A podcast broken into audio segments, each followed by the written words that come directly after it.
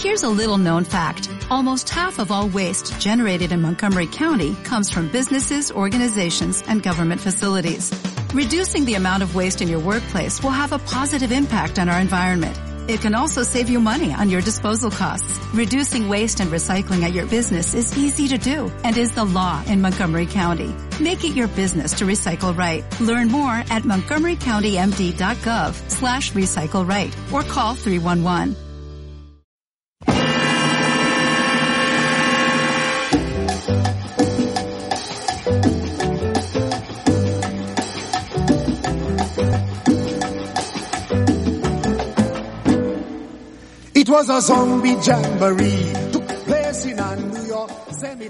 Hola, bienvenidos y bienvenidas a Rancho Drácula, el eh, podcast que cada semana te trae películas y libros, que, que la verdad es que no se me ocurre mejor cosa que, que llevar a la gente. Yo soy John Tones y tengo aquí a Francisco Serrano. Hola, Fran.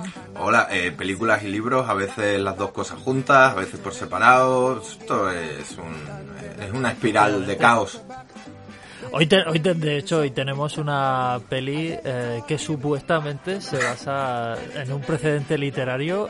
Es mentira. Se basa en tener poquísima vergüenza, que, que, es, lo que es, lo que tiene esta película todo el rato. Que es algo que por otra parte nos gusta mucho por aquí. Hombre. La desfachatez es el rasgo más atractivo que puede tener una persona o una obra, una obra de ficción. Efectivamente. Así que, así que eso lo, lo, vamos a ver hoy. Pero, pero antes, pues cuéntanos.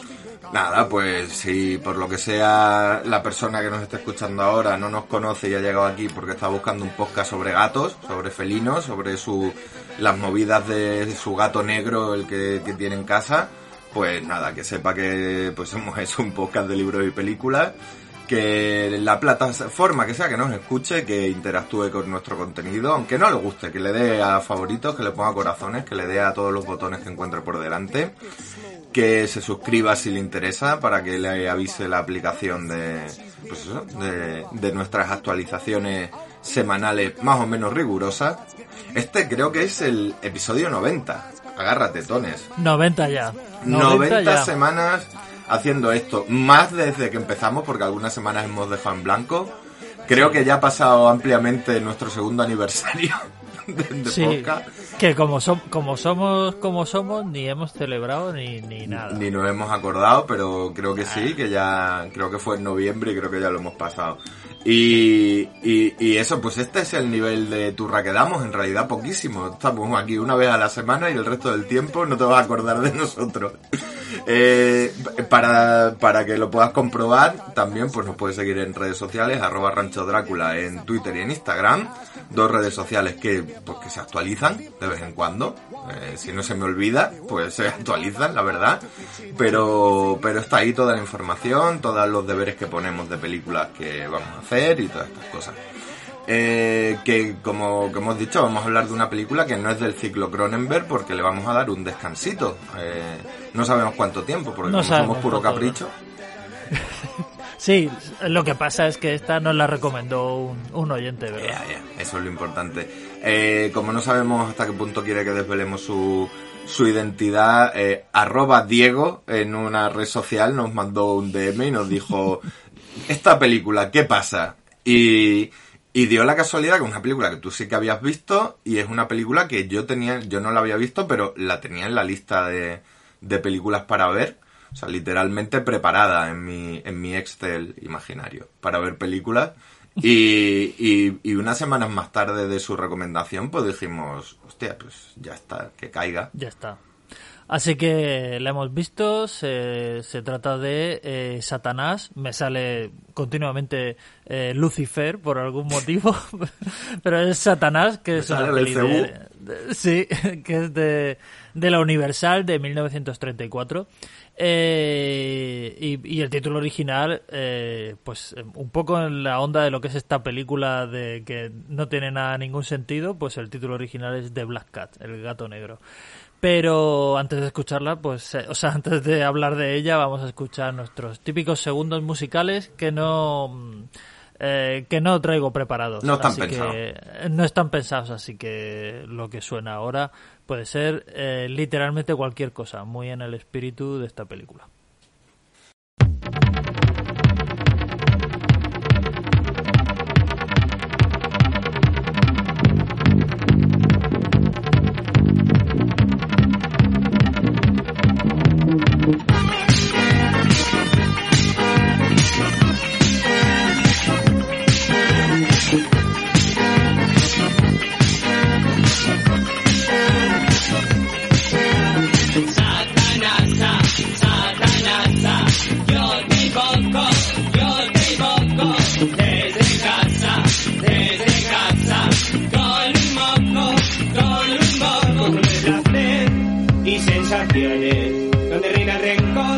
Y la discordia, juntos en un bus, hacia Ibiza, al Nepal o hacia Galicia.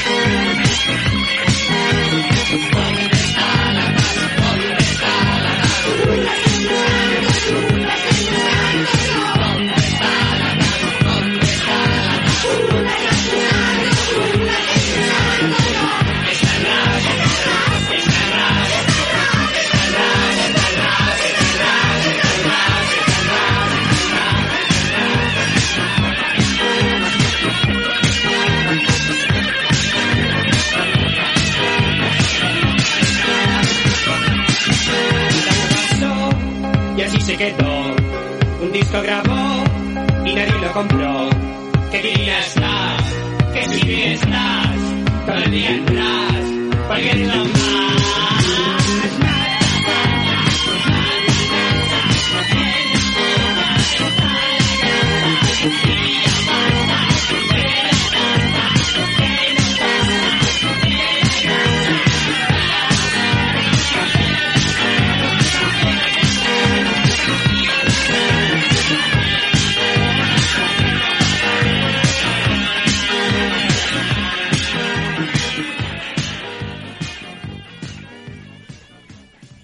eh, Satanás eh, o The Black Cat, ¿cómo, ¿cómo quieres que la llamemos?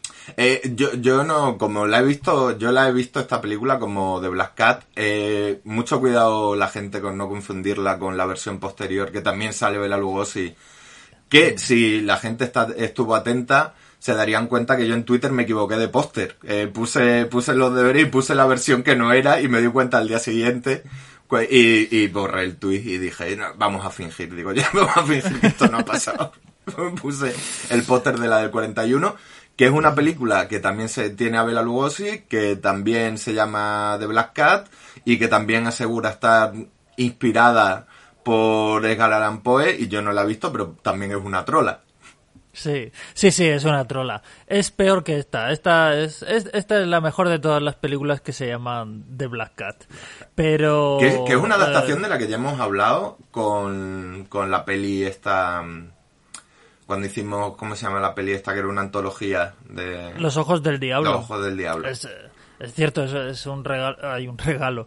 un regalo. Fue, un re- fue un regalo para la humanidad. Fue un regalo para la humanidad de Edgar Allan Poe. Un relato de Edgar Allan Poe.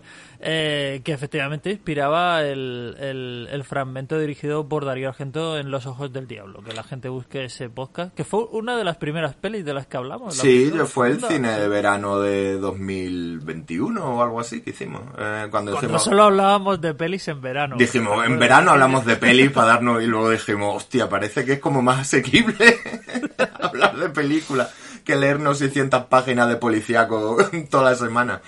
Eh, pero bueno, eh, eh, no vamos a hablar mucho del relato de Poe porque es que realmente eh, eh, es una poca vergüenza eh, al principio el gato negro y pone eh, es como sugerido por el gran eh, suggested by o sea, al, men- al menos no pone basada en, la- en el relato de Edgar Allan Poe, sino que pone sugerido, que es que, una cosa muy... que es literalmente el, el guionista o el director viendo el título del gato negro dijo, qué buen título para una película. O sea, aunque, o sea ya está.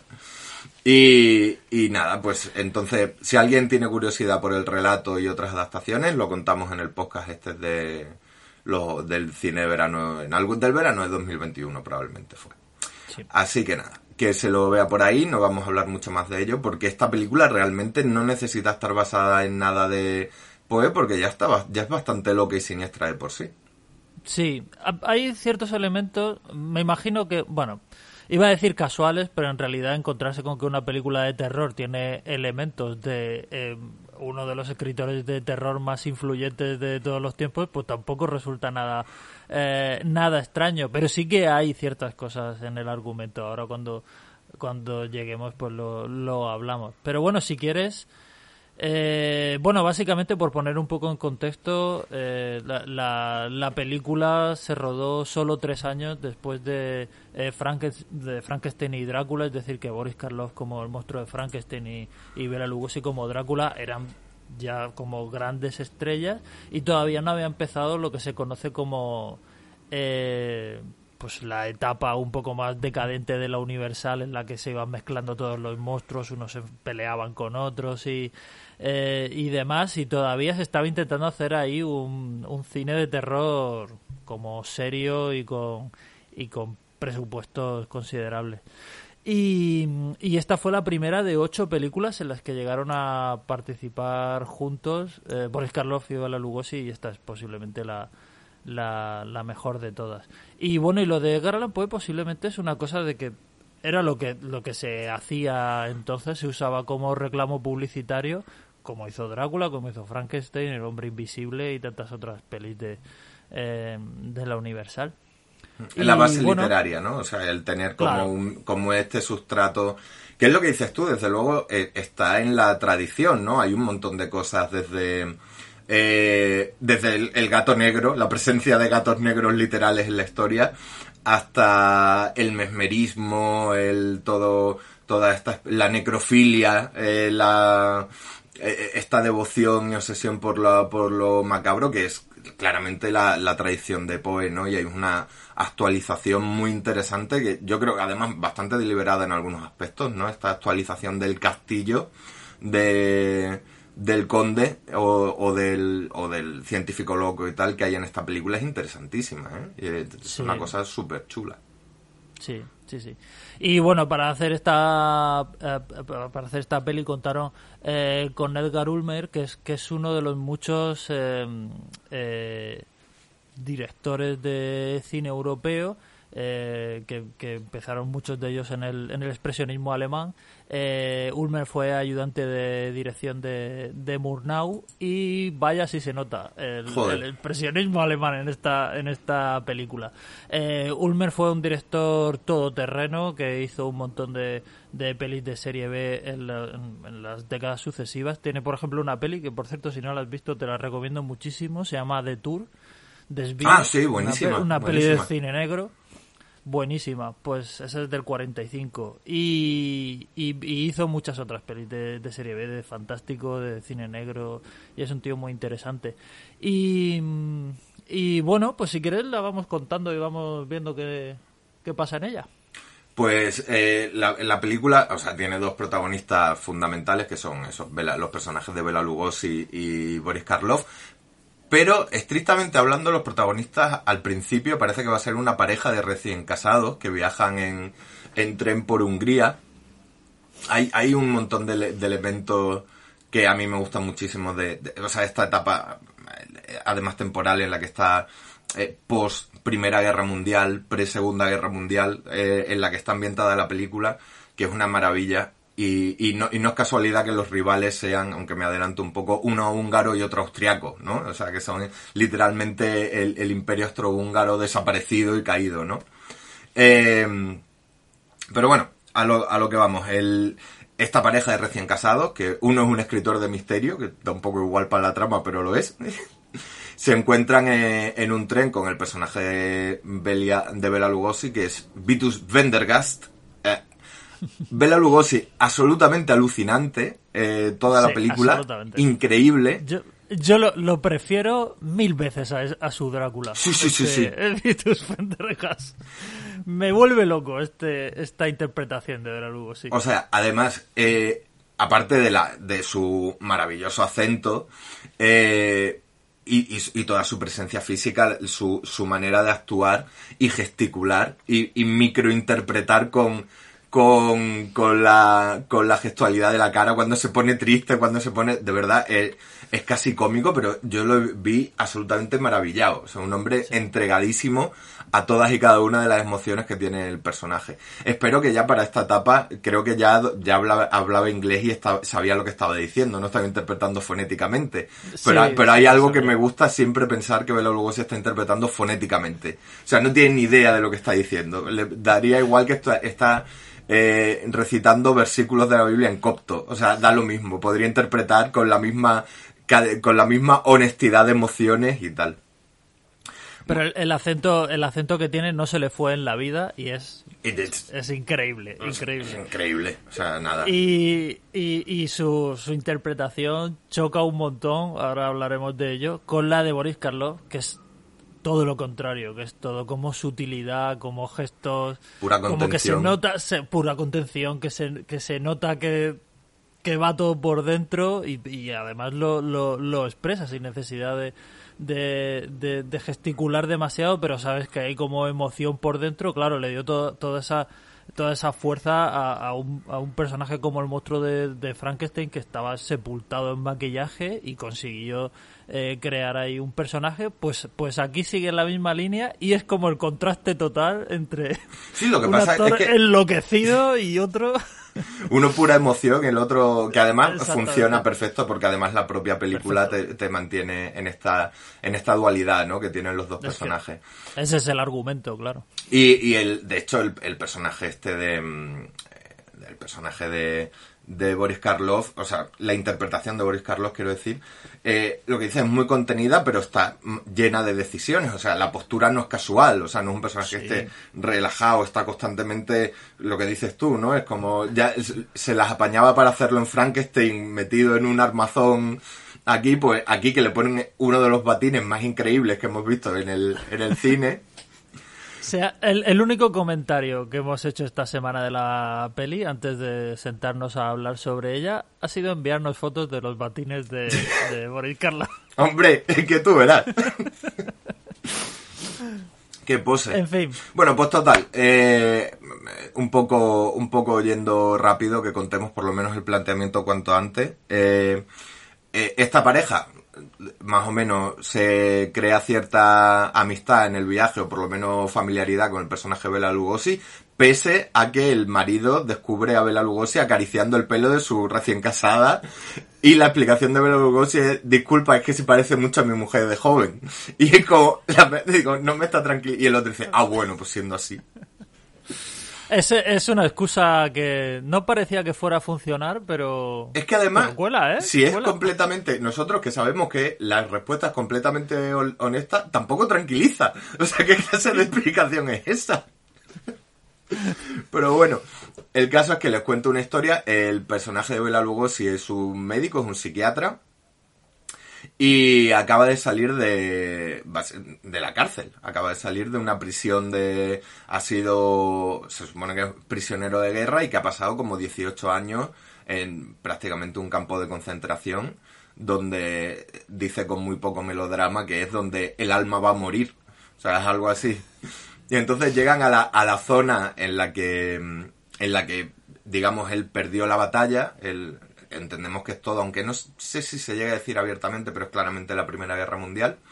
Eh, están en el bando, en el bando perdedor de la, de la Primera Guerra Mundial y llegan a, la zona de una batalla donde han muerto, dice, miles y miles de personas, ¿no? Hubo, y describe que hubo zanjas con muertos y tal, y, y que él pues cayó prisionero y ha estado eh, preso hasta ese momento. Lleva, y lleva unos años persiguiendo al que él considera su antiguo amigo y que considera que es el responsable de esta derrota, que es el personaje Boris Karloff, eh, que de hecho ha vuelto a la zona de la batalla eh, y en el antiguo fuerte se ha hecho una, una mansión art deco. O sea...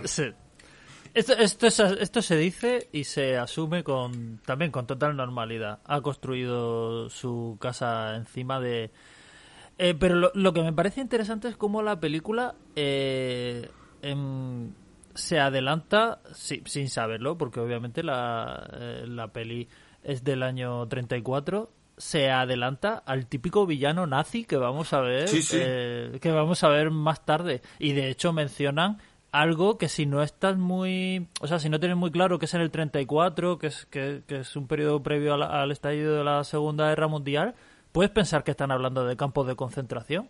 Sí, Cuando sí, dice la, que, que, la casa se ha construido sobre tal, que el otro ha estado un tiempo encerrado, tal y como lo describen. Y, y da una sensación muy eh, muy extraña extrañamente premonitoria de lo que estaba por venir de hecho es hasta son él, él en este caso traiciona es, es el personaje de de Hans Landa en Malditos Bastardos, es el que traiciona a los nazis, ¿no? Porque se supone sí. que él traiciona a, a, los poderes centrales en la Primera Guerra Mundial, ¿no? Eh, lo, lo, cual, pues bueno, pues. Y entonces él es austriaco y es como el arquitecto más famoso de Austria, porque aquí no hay gente normal, todo, todo el mundo es extremadamente excepcional. Y eh, el personaje de Bela Lugosi, eh, Vitus Vendergast, eh, no, no, puedo evitar decirlo. El personaje de Boris Karloff no sé pronunciar el nombre, pero el de... Pelsig, Hjalmar Pelsig. Sí, Hjalmar Pelsig. Eh, pues es el psiquiatra más famoso de Hungría, ¿no? Y aquí...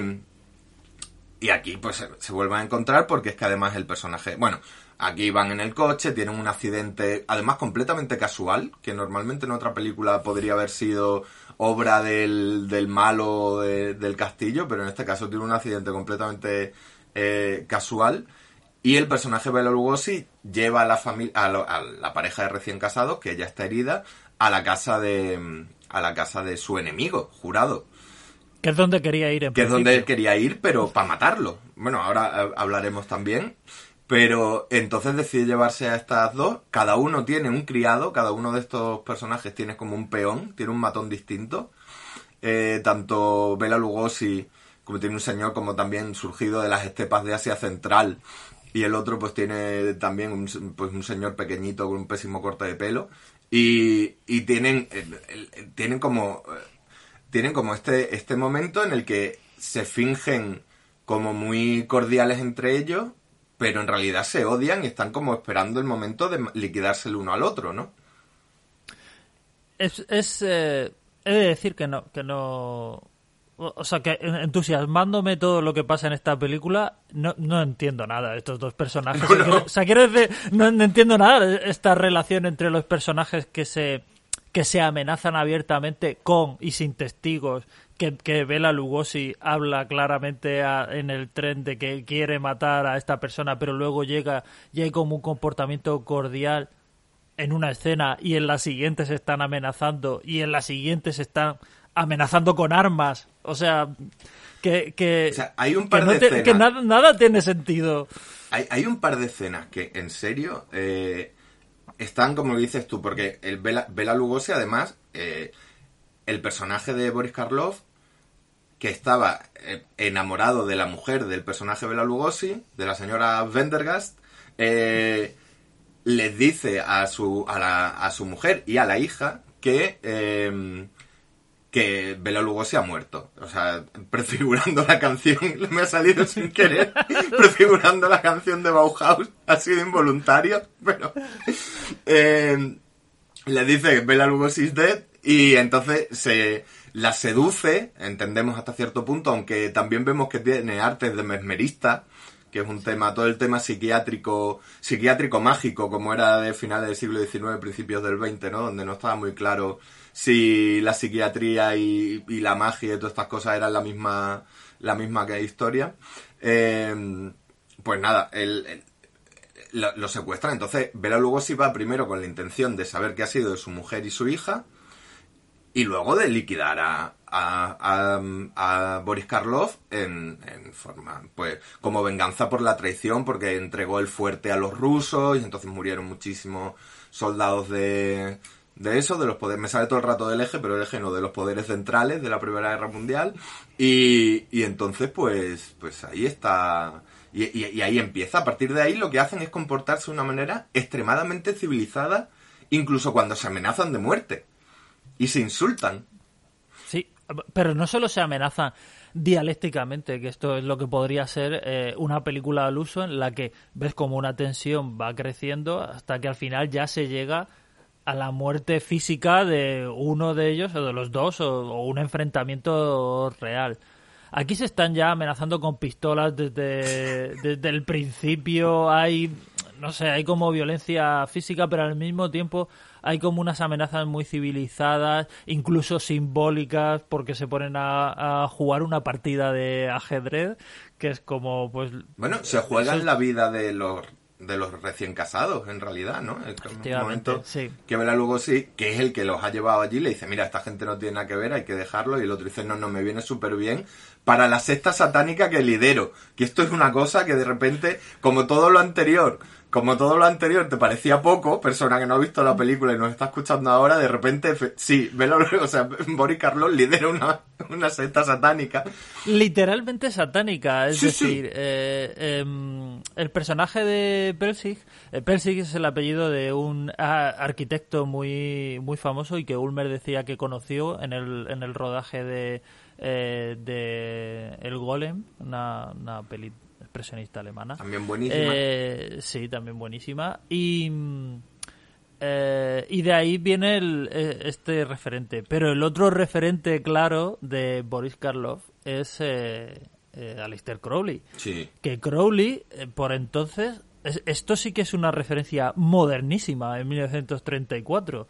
Eh, he leído que esta es la primera peli donde se hace una referencia eh, directa y clara al satanismo como un culto, no a Satanás, pero sí al satanismo como, como un culto. Es decir, que la referencia a un Crowley que todavía estaba vivo está, está, está ahí.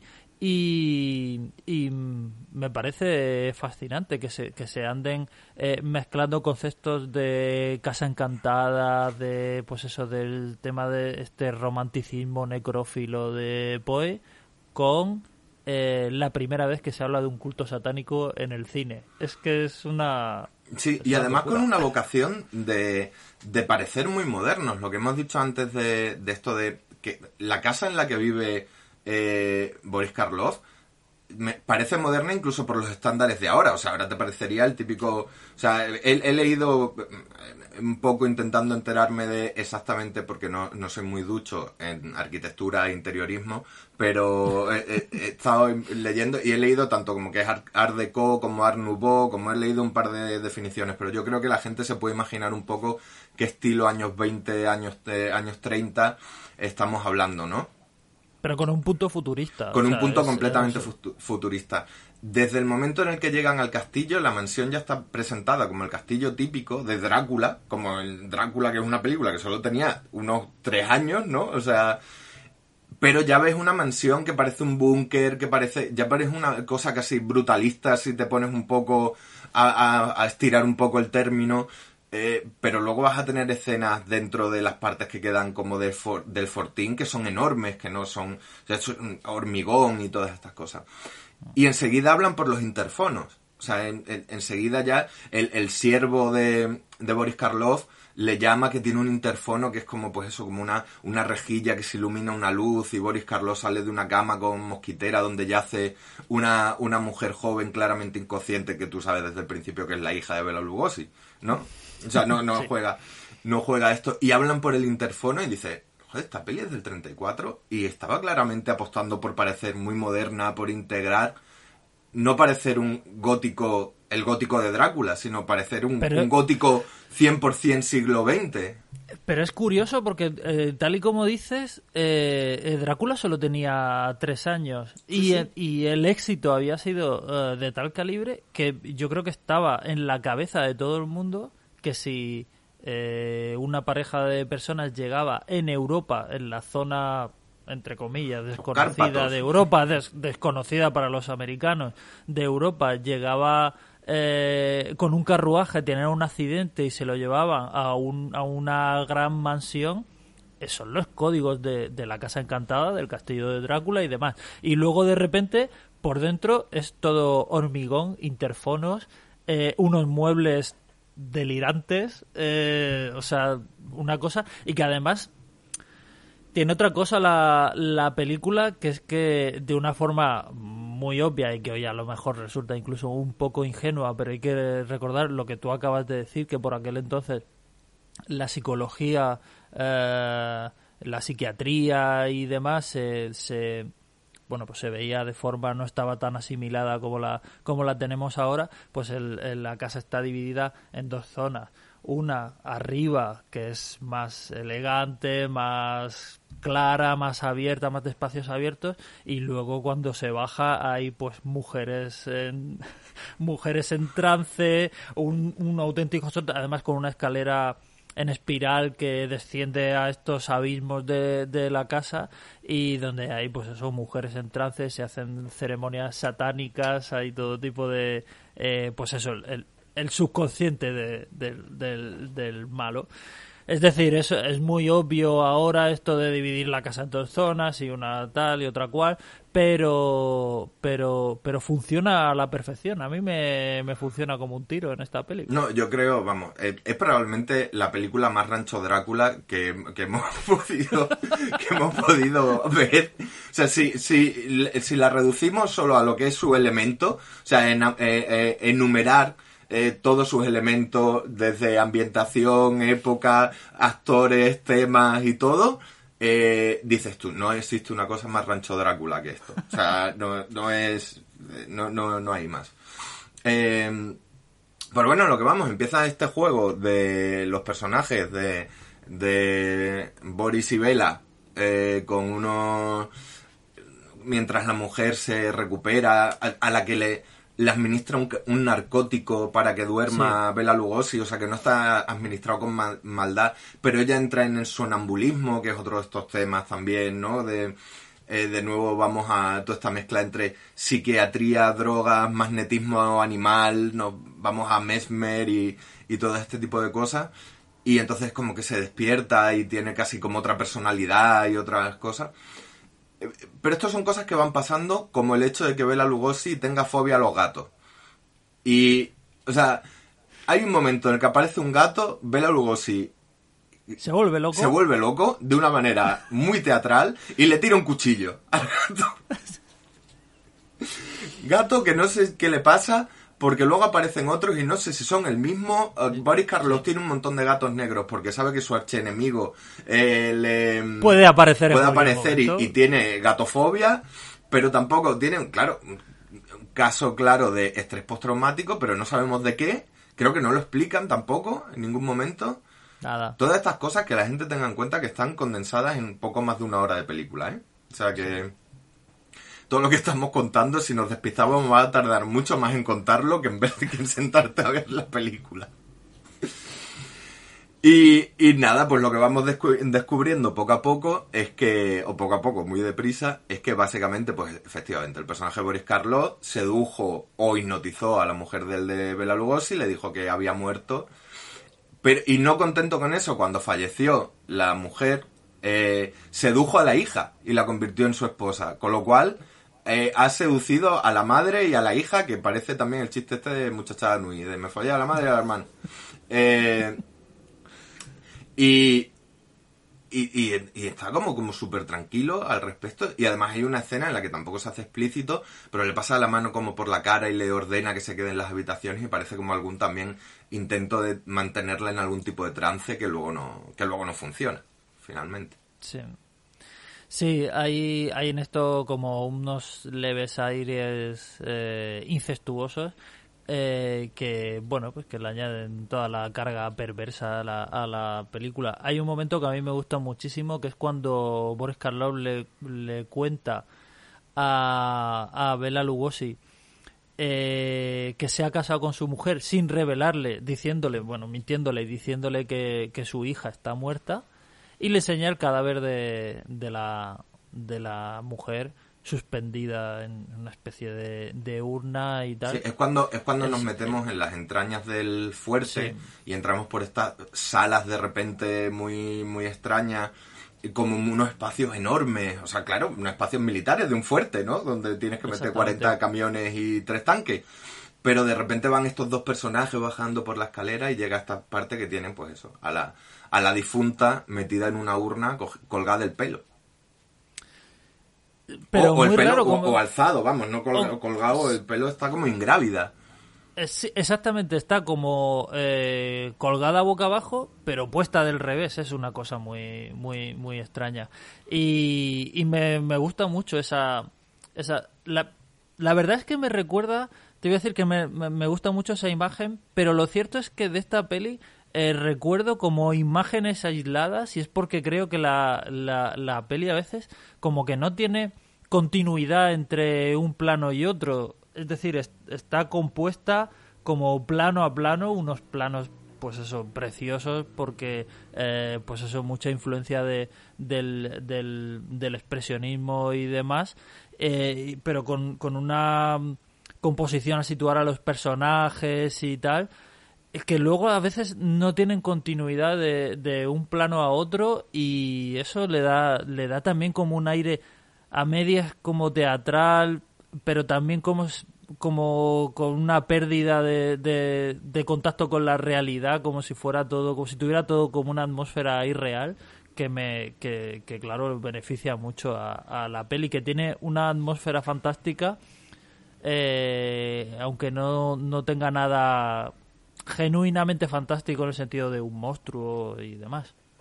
Eh, sí, luego lo que ocurre, quitando la, la rara disposición de la, de la mujer difunta, eh, todo lo que ocurre podría ser, eh, está contado en clave realista, quiero decir, los personajes no hacen magia, no, no hace, no son hechiceros que se tiran, no se transforman en animales, no eh, son gente que uno es psiquiatra y el otro es arquitecto satanista, o sea que son cosas que a lo que se que dedican. se ven cada día, claro. Y pu- pues nada, y, y te hipnotizan y te hacen estas cosas, efectivamente. No, no es una película en la que tú la veas y digas, uy, qué, qué fluidez, cómo, cómo avanza, ¿no? Esto va como la seda a ese nivel narrativo, lo que dices tú, va, va a veces como un poco en pellones. Eh, sobre todo las escenas son más físicas, lo- tienen estas cosas siempre de la teatralidad que ves los actores peleándose intentando no hacerse daño, que siempre, a mí siempre me hace mucha gracia, ¿no? Pero, pero todo eso beneficia lo que dices tú, la sensación de que igual pues estamos en, en- en los saltos oníricos que se dan, ¿no? Mientras tienes un sueño o una pesadilla, estás en una mala digestión de este matrimonio de, de, de recién casados. Que por otro lado tienen im- impacto cero en la trama todo el rato. O sea, eh, podría, podría ser la película. O sea, están porque tienen que pasar más cosas y, y a ella tienen que intentar sacrificarla en un ritual y todas estas cosas, pero da exactamente igual. Eh, hasta el punto que al, al marido lo encierran, cuando ya más o menos queda claro todo que son malos y tal, eh, lo encierran como una especie de cárcel, de, de estancia giratoria, que no entendí qué es. No, Sí. Que No. se mete y que está basado, o sea, lo meten y no, no tienen ninguna medida de seguridad, porque es difícil de explicar para que nos entiendan, pero básicamente giran las paredes y mantenerlo allí se basa en dos cosas. Uno, que no sepa encender la luz, que es capaz de enco- encuentra la luz con una cerilla y enciende el interruptor. y que no sea capaz de descifrar que tienes que hacer girar la pared. Cosa que hace girar la pared, encuentra la puerta y se va. O sea, es la peor, la peor forma de... Sí, es, es curioso que, que este matrimonio no tenga ningún impacto en la trama, porque sí que es verdad que en las pelis de la, de la época eh, siempre tenía que haber un personaje eh, normal para que sirviera un poco de asidero para los, los espectadores frente a los monstruos o los o lo que fuera. Y pero aquí funciona regular porque ellos no están muy desarrollados, no sé si por falta de tiempo o por eh, una razón mucho más lógica que es que aquí Bela Lugosi y Boris Karloff resultan infinitamente más interesantes que, que, Sí, sí. que los otros. Y pero sí que sé que hubo un momento en el que se planteó eh, que, que el, el personaje de Bela Lugosi cayera en los abismos de la locura y quisiera, eh, eh, debido a este parecido que se sugiere en el, en el tren, eh, quisiera secuestrar a, a, la, a, la, a la mujer de este, de este matrimonio. Pero al parecer no, eso no, no coló. Ya pareció demasiado. Tenía que haber un. El personaje de Bela Lugosi tenía que conservar cierta virtud más allá de que está como una regadera. Sí, o sea, la virtud de deso- desollar vivo a otra persona. Efectivamente. Luego al final esto esto esto pasa. Eh, Bela Lugosi eh, le corta la piel a tiras a, a- a- a- Que lo vemos en la sombra, efectivamente. Lo Lo que dices tú de la, la influencia expresionista en un momento maravilloso. Eh, la película tiene este punto, o sea, el matrimonio nos sirve de punto de entrada y salida de la, de la historia exclusivamente. O sea, entramos con ellos en el tren y, y en un tren y termina la historia con ellos en otro tren y ya está, se acabó. O sea, vamos, eso, para eso sirven, para llevarnos de la mano, para que tengamos una excusa para asistir a la historia de, del duelo entre Vendergas y Poelzing, ¿no? Y, y ya está. Y es que es mejor no darle más vuelta. Ahí tienen que tener unas cuantas escenas para justificar que están ahí, que les pasan cosas, pero poco más, porque todo, todo lo demás está ahí. Y, y yo, al principio, como no, no había visto la película, sí que te- tenía no sabía muy bien por dónde iba a tirar el personaje de Bela Lugosi y lo que me has dicho tú me encaja perfectamente con, con lo que me podía haber imaginado yo, ¿no? Si me paras la película después de esa el personaje es presentado no no no de manera no inquietante, igual porque es Bela Lugosi, pero tocándole el pelo a la otra mientras se duerme, luego te cuenta una historia lacrimosa, pero que podía ser el malo de la historia perfectamente y no el personaje de Boris Karloff. Lo que pasa Yo es que, creo que la- el personaje la peli- el personaje de Boris Karloff es evidentemente malvado, ¿no? Porque Claro. Quizá la peli eh, juega un poco con las expectativas del espectador, ¿no? Que sabe Mm. que se va a encontrar a Drácula. Y. Y. Y, y cuando. Y, y al principio Bela Lugosi y el personaje y el guion eh, fuerzan un poco esa ambigüedad, ¿no? De, de, de será este tío bueno o malo o qué. Pero claro, luego aparece. Es curioso porque ves a, ves al personaje de Bela Lugosi en el tren, las primeras conversaciones y dices, bueno, este no, no, no parece trigo limpio al 100%. Sin embargo, luego aparece Boris Karloff con esa presencia que tiene y dices, ah, no, este, este es el malo. Este, es, el malo, de, de, de verdad de la historia. Que es lo que decíamos antes de, de su interpretación. Eh, aparece siempre como con los músculos en tensión, agarrotado, con un corte de pelo alucinante, Sí, o sea, sí. que expresionista porque está como está como en ángulos, es como está cortado a cepillo, pero así con unos ángulos muy agresivos y y, y bueno, con estos trajes de villano de, de James Bond que son maravillosos y, y siempre en batín todo el rato, todo el rato Hombre, como que está en su casa. todo claro, está en su casa, todo el rato un hombre de su casa. Y, pero que su interpretación es siempre como medio encorvado, con los, con los, con los músculos en tensión. Y, y es eso, cuando lo ves por primera vez dices, no, no, no, este, este es el malo de la historia. Eh, ¿Es un personaje que te parece alternativamente que no tiene sangre en las venas o que eh, tiene una úlcera sangrante de puro odio y rabia contra el universo, ¿no? Que mantiene, que mantiene dominada con, como a, a fuerza de pura voluntad, ¿no? Es como un perfecto sociópata que mantiene su, su, pues eso, una voluntad férrea, monacal, eh, sobre su vida, pero, pero que en cualquier momento puede salir algo terrible, ¿no? Y esto desemboca, pues efectivamente, el que el personaje Bela Lugosi acaba tarumba porque descubre que su hija está viva a través de la otra, de la recién casada, pero la hija eh, es asesinada por el personaje de Boris Karloff. Hay un momento en el que descubre el Boris Karloff a la hija y a, y a la recién casada hablando y se lleva a la otra y escuchamos gritar una escena angustiosa pidiendo ayuda y, pidiendo tal. La, la otra, pues no, sus cosas, piensa, bueno, marido y mujer, pues la est- estará pegando, pues no pasa nada. También de una escena que se agobia lo normal, es como eh, maltrato lo normal aquí. Y es, te- es terrible. Y, tiene. Y, y la asesina. Y yo de verdad pensaba que iba a haber un reencuentro con la hija de Bela Lugosi, en plan de, vale, ya le has matado a la mujer, eh, le has- hecho que tenga una escena donde ve el cadáver sostenido y tal, o sea, eh, y tal, digo, bueno, habrá un reencuentro, y no, no, el personaje de Bela Lugosi se encuentra a la hija, pero en una mesa de cadáver. O sea, en una, se encuentra cadáver.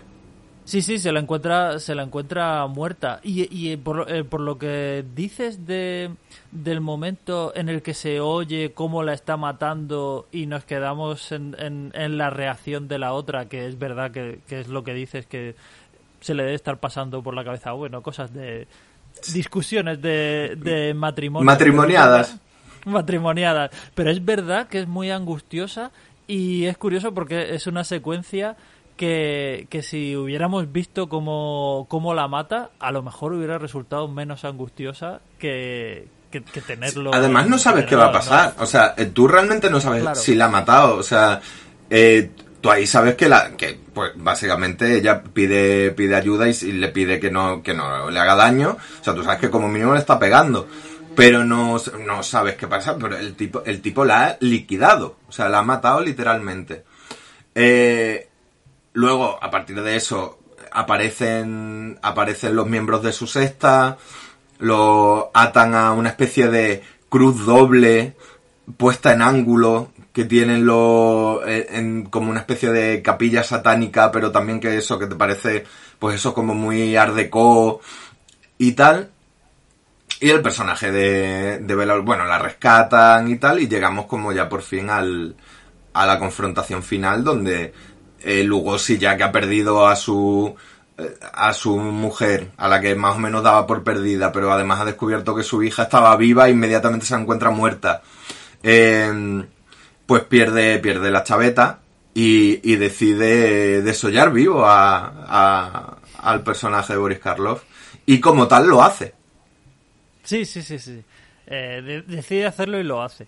Eh, en el momento de la, de la, de la ceremonia, donde Boris Karloff dice una serie de, de cosas en, en latín que, lo, que lo, lo he mirado, porque por supuesto alguien se ha encargado de, de- de transcribirlo y traducirlo, son frases sin ningún sentido, son como, como refranes eh, literales, en plan, eh, no por mucho madrugar amanece más temprano, todo esto. Oh, qué maravilla. latín, muchas, muchas cosas sin sentido. Y, y, y- y es en el momento de, de, esta, de este ritual en el que la peli ya mm, se pone como completamente experimental en cuanto a la planificación y la Mm. desconexión total de unos planos con otros. ¿Ves?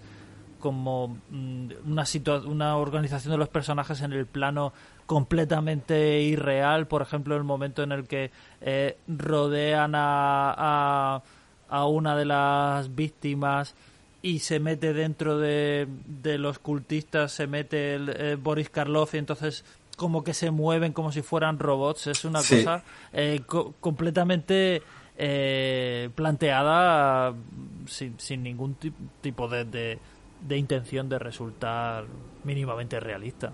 Mm, ni realista, ni naturalista, ni nada. Eso Sí, esto nada, dice, no. dice hasta luego a todas esas cosas y dice Sí. aquí nos manejamos por unas reglas muy concretas que hemos creado nosotros en esta misma película, ¿no? Eh, eh, es, es maravilloso. Y, y lo que pasa es que la película, claro, dura como du- dura una hora y poco. eh, luego, pues eso, el, el personaje de Bela Lugosi empieza a desollar a Boris Karloff. Also activa unos explosivos que de- del, del Con, un- con, Con un simple interruptor. Hay Sí, un no. interruptor de Hay un, pulse aquí, pulse aquí para... hay un panel de mando y dice, esto me lo conozco porque como yo serví en este fuerte como tú hace 18 años, entiendo que toda esta dinamita seguirá puesta aquí, ¿no? O sea, y efectivamente da un par de palancas y un interruptor y les dice, pues tenéis cinco minutos para la autodestrucción del, del, del puente, del fuerte. Y la pareja sale, corri- sale pitando y el fuerte explota y, y, y- y ya. ten- y te- y tenemos tiempo para un chiste final. O sea, hay un... La película cierra con un, con un chiste en el tren. Ah, Eh, sí, sí, eh, sí. se- se- se- con, una, con, con la segunda referencia ah, en toda la película a que el, el, el, el prota- bueno, el protagonista, el, este, hombre del matrimonio, es eh, autor de novelas de misterio, leyendo casualmente una crítica de uno de sus libros. Y de repente la cosa se vuelve muy desenfadada. Sí, no, y muy meta, ¿no? Incluso, ¿no? Porque hay un Sí. momento, eh, la crítica es como, la novela está bien, pero es muy poco realista, no te la puedes creer. Es que estas cosas, estas cosas que se le ocurre no, no, no Moder- hay Dios que modere, se... su, modere su imaginación. Claro, es como... Y entonces se miran como... y ponen cara de... ¡Oh! O sea, como de... ¡Oh! Sí, sí. Pues si te contase yo la locura que hemos pasado, es como... Y, y es como, qué chiste más raro. O sea, porque realmente... Es, porque es el único chiste de la película. Es que eh, es, es curioso que, que es como si fueran un matrimonio que además se nota que son un matrimonio como muy joven y muy enamorado, se les ve al, al principio. Y es como si cuando aparece Bela Lugosi todo se enrarece. De repente ya entran como en una espiral de, de locura y de cosas absolutamente fuera de su control y que, y que no que no entienden.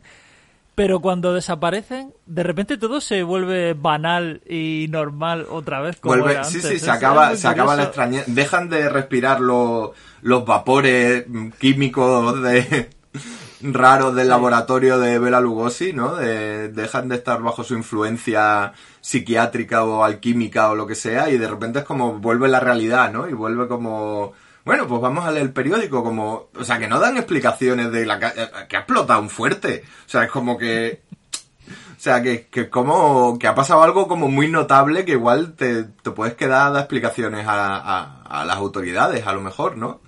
Sí, sí, sí, pues no. Eh, hay una cosa que quería comentarte, no sé cómo la verás tú. eh, el, eh, el guion de la película es de- del director Edgar, Heulmer en colaboración con, con Paul Kane, que era un escritor eh, que firma aquí con el seudónimo de Peter Rurik y que era un escritor eh, de, de novela de novela pulp. Y que de hecho fue bastante elogiado en su época por, por su por su novela pulp de, de tipo de eh, de tipo noir y tal. Y muchas veces cuando hablamos de pelis de esta de esta época o de serie B o de lo que sea siempre tenemos en la boca el decir eh, bueno es que esta peli tiene como el espíritu del pulp y tal y y, y cuando en realidad de lo que estamos hablando es como de la serie B, del bajo presupuesto, de otras cosas. Lo que pasa es que, bueno, la literatura pulp y la serie B, pues como que se contaminan y tal. Pero yo aquí sí que veo pulp, pero pulp de. de eh, pues eso de, de, de mujeres muertas suspendidas. Es que ese plano que, que está la, la mujer de Bela Lugosi muerta parece una portada de una revista, Sí. de una revista pulp. Totalmente. Y, y todo y todo el rollo del el sótano, el, el culto. eh, Cosas que no van a ningún sitio eh, argumentalmente, o sea, quiero decir, eh, lo que dices tú, o sea, el, lo de Bela Lugosi con los gatos. La secta satánica es irrelevante para la historia de ninguna manera, excepto que te permite tener una misa negra, que es lo que tú quieres en la historia, por lo tanto hay una... ya está, ¿no? Es como... eh, son elementos que podrías quitar y, y, y te quedaría básicamente los miembros de la misma historia. O sea, te quedarían el enfrentamiento, podrían, no hace falta que uno sea un satanista, es que literalmente no hace falta para nada. Ahora, claro, como tampoco sobra, pues lo, lo meto, Claro. lo meto en la historia. Es, es que es un poco esa, esa filosofía de. Esa busque- eh, búsqueda bueno, del shock es muy, es muy pulp, claro. Eh, sí, o de eh, hemos puesto en la portada un culto satánico, arréglatelas pa- para que aparezca y, y- y aparece al final. Sí, Ulmer, Ulmer Y- decía que lo de la psiquiatría, que Bela Lugosi era psiquiatra porque la psiquiatría estaba como de moda y era como una cosa así como muy tal, y ya está, por eso es psiquiatra. Y por eso es el psiquiatra más importante de Hungría. Porque sí. Sí. Sí, sí, sí, sí. Pues eh, es- esto yo creo que este elemento es lo que hace que tenga como esa capa de extrañeza y a la vez de como de perversidad extraña que, que la hace que la hace bastante especial. Hay que tener en cuenta que es una película que lo hemos mencionado antes, eh, de, anterior al, al código Hayes, que para quien no lo sepa fue pues que Hollywood estaba se estaba eh, iba completamente fuera de, de los raíles como se ve perfectamente en esta película. Y ese mismo año a finales de ese mismo año fue cuando se impuso el código Hayes que básicamente era eh, pues eh, un- una especie de, de código de auto eh, de autocensura de las de las de las productoras eh, donde pues eh, el, el sexo el bueno el sexo el erotismo de la de la época la violencia todo eso se eh, como que se restringía muchísimo y, y dio pie a que las películas pues pues es que esta película habría sido impensable No, eso- dentro de- del código Hayes. Todas estas referencias a a que el malo primero se casa con la o sea primero está con la mujer y luego con la con la hija o, o el final en el que despellejan a- al, al villano todo eso las referencias a Satanás por supuesto todo eso habría sido impensable dentro del código Hayes y esto es como una de las últimas muestras de cine de terror precódigo Mm, Es, es totalmente un canto de cisne y, y, y te hace pensar, dice, joder, sin el código, ¿qué, qué cine de terror hubiéramos tenido, no? ¿Qué, Sí. qué cine de qué cine en general hubiéramos tenido si no hubiéramos Sí. tenido esto?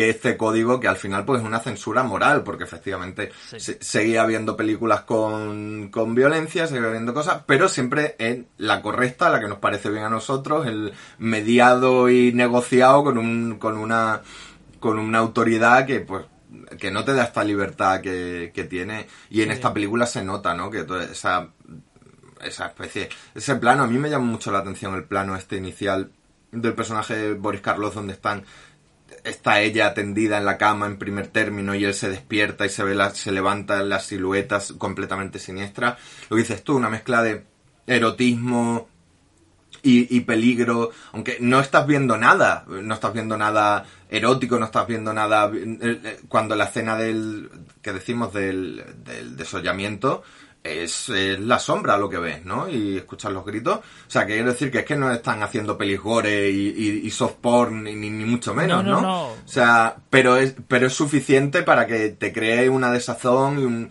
y un, y, y- y porque está hecho todo con un placer estético, con un gusto estético, ¿no? exactamente es que Esa el- intención es, la, es la que intenta cortar el, el código Hayes. Claro, es que el código Hayes también apareció porque, por ejemplo, se estaba haciendo mucho cine negro en, en el que eh, se mostraba un claro, una clara fascinación con los criminales, con los gangsters y, y demás. Y eso está también claro aquí, donde, eh, bueno, sí, hay gente normal, pero, pero la, la fascinación de la mirada de, de, pues de los responsables de la película con, con estos dos zumbados es, es, total y se transmite perfectamente al, al, espectador que, que, que estás como maravillado con, con, con dos personas que, que bueno que sabes que son villanos pero pero claro son son son fascinantes y son maravillosos y eso es también un poco lo que intentaba cortar el, el, el código Hayes. Totalmente. Que se la vea la gente, que está súper bien. Está súper bien. Así que, eh, nada, esto, esto ha sido eh, El Gato Negro o Satanás. Me flipa que se llame Satanás en español. Satanás. Satanás. Eh, en fin. Y, y, y bueno, pues, pues a ver si... Ah, ah, una cosa que te quería decir, aunque es, es aparte. Eh, hay otra adaptación de Edgar Allan Poe protagonizada por Bela Lugosi, anterior a esta, que se llama Doble asesinato en la calle Morgue. ¿La has visto? No, Pues esto pues, pues Esto, esto urge, ¿eh? esta, esta cosa urge. Así que no sé si volveremos con, con Cronenberg o tendremos que volver con, Ciclo con eh, esto. Paul Lugosi. sí, efectivamente. Así que ya lo pensaremos. Y en cualquier caso, pues Pues nada, eh, algo iba a decir yo. De nuevo, muchas gracias a, a Diego que nos recomendó la peli que y que la gente nos recomiende cosas y nos escriba que, que nosotros Que hacemos caso. que lo leemos todo y hacemos muchísimo caso. Así que, así que nada, que, que lo que quieran, que no, es que te, te empieza a reír, pero es verdad. Eh, sí, sí, sí, sí, es verdad, es verdad. Así que nada, que nos escriban y que nosotros nos vemos cosas. Es verdad que los libros vamos muy despacio porque con nuestra propia lista de recomendaciones literarias vamos muy despacio, aunque ya tenemos los libros de los próximos meses más o menos decididos. Pero con las películas somos mucho más chispeantes. O sea que si la gente nos quiere recomendar cine, nosotros vamos... Es, es fácil que caiga. Sí. Así que a tope. Que nada, un placer como siempre. Un placer a todos. Venga, hasta luego. Un placer a todos.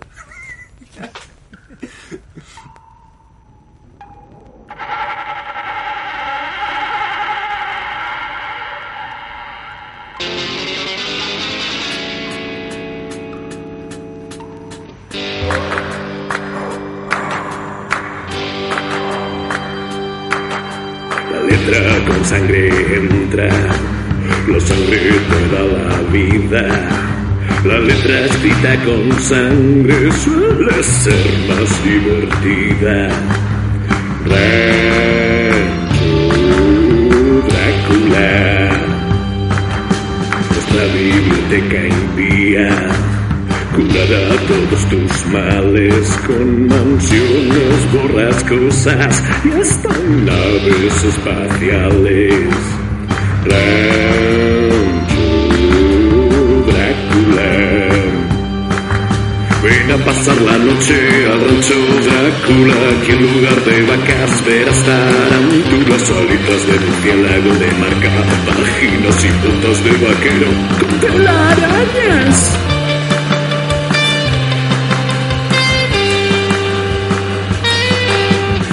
Sintoniza nuestra radio, hecha en un cajón de pino con tierra de Transilvania y forrado de bolsilibros. Rancho. Si te gusta lo que escuchas, pulsa todos los botones para hacer zumbar de gozo a Francisco y a Yontones.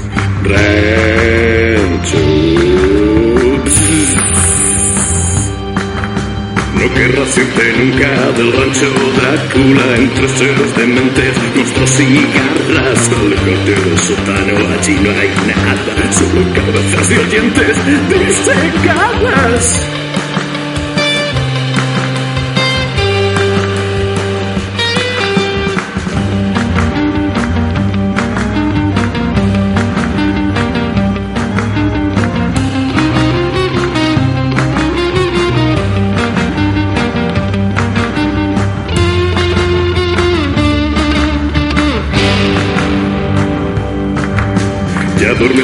Siempre en el rancho Drácula junto a otros esqueletos en una jaula. Te sacaron los ojos con una espátula. Conservas tus orejas, con eso bastará.